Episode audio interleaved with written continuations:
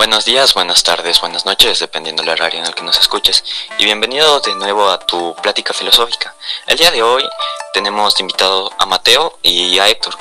Y tenemos una dinámica un poco extraña, un poco innovadora.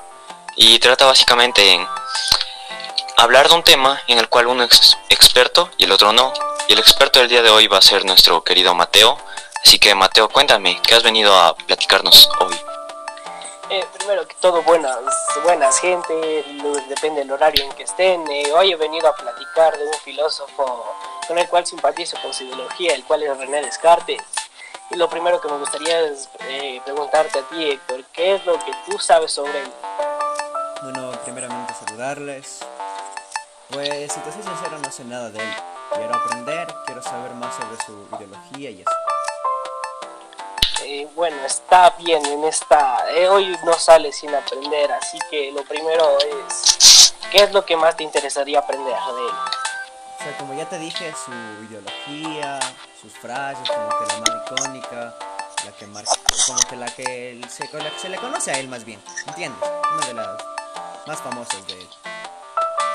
Eh, entonces te va esta frase que es muy muy conocida y si no la conoces no sé qué has estado haciendo, la cual dice pienso, luego existo. Alguna vez creo, o sea, creo haberla escuchado. Porque sí, sí me suena bastante, la verdad. Eh, o sea, si no la escuchabas ya no, ya no, o sea, ya no valía. Entonces, esta frase nos da mucho que pensar porque Descartes fue un racionalista, porque le daba más importancia a la, la razón sobre la experiencia y cabe recalcar que su teología, o sea, en lo que él creía, no implicaba la existencia de un Dios. Puede decir que era ateo o algo como, bueno, algo parecido. O sea, prácticamente sí, no cree en ningún Dios. O sea, tiene su creencia, pero no en Dios. He leído por ahí varias cosas y creo, y entiendo un poco el por qué eso de no darle importancia a un Dios o algo así. Bueno, yo no llegaría a simpatizar mucho con él porque, bueno, la verdad no, no, es como que me importe mucho la religión, aparte no vivo de eso, pero en esa parte no llegaría a simpatizar mucho con él.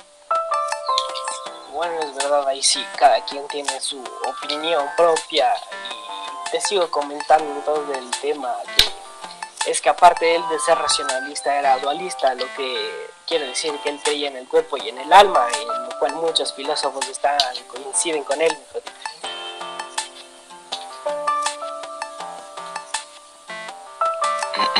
Bueno, en base a lo que nos ha dicho Mateo, eh, quiero hacerles a ustedes una pregunta, el público que nos está escuchando, los oyentes, y es, ¿qué opinan sobre Descartes? O un poco de su ideología, ¿simpatizan o no? Eh, ¿qué, qué, qué opinan? Y la misma pregunta iría para ti, ¿no, Héctor? Ya, bueno, comienzo yo.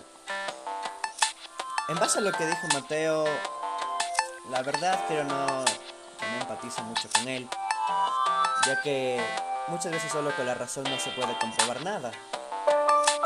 Yo creo que más bien sería mediante hechos.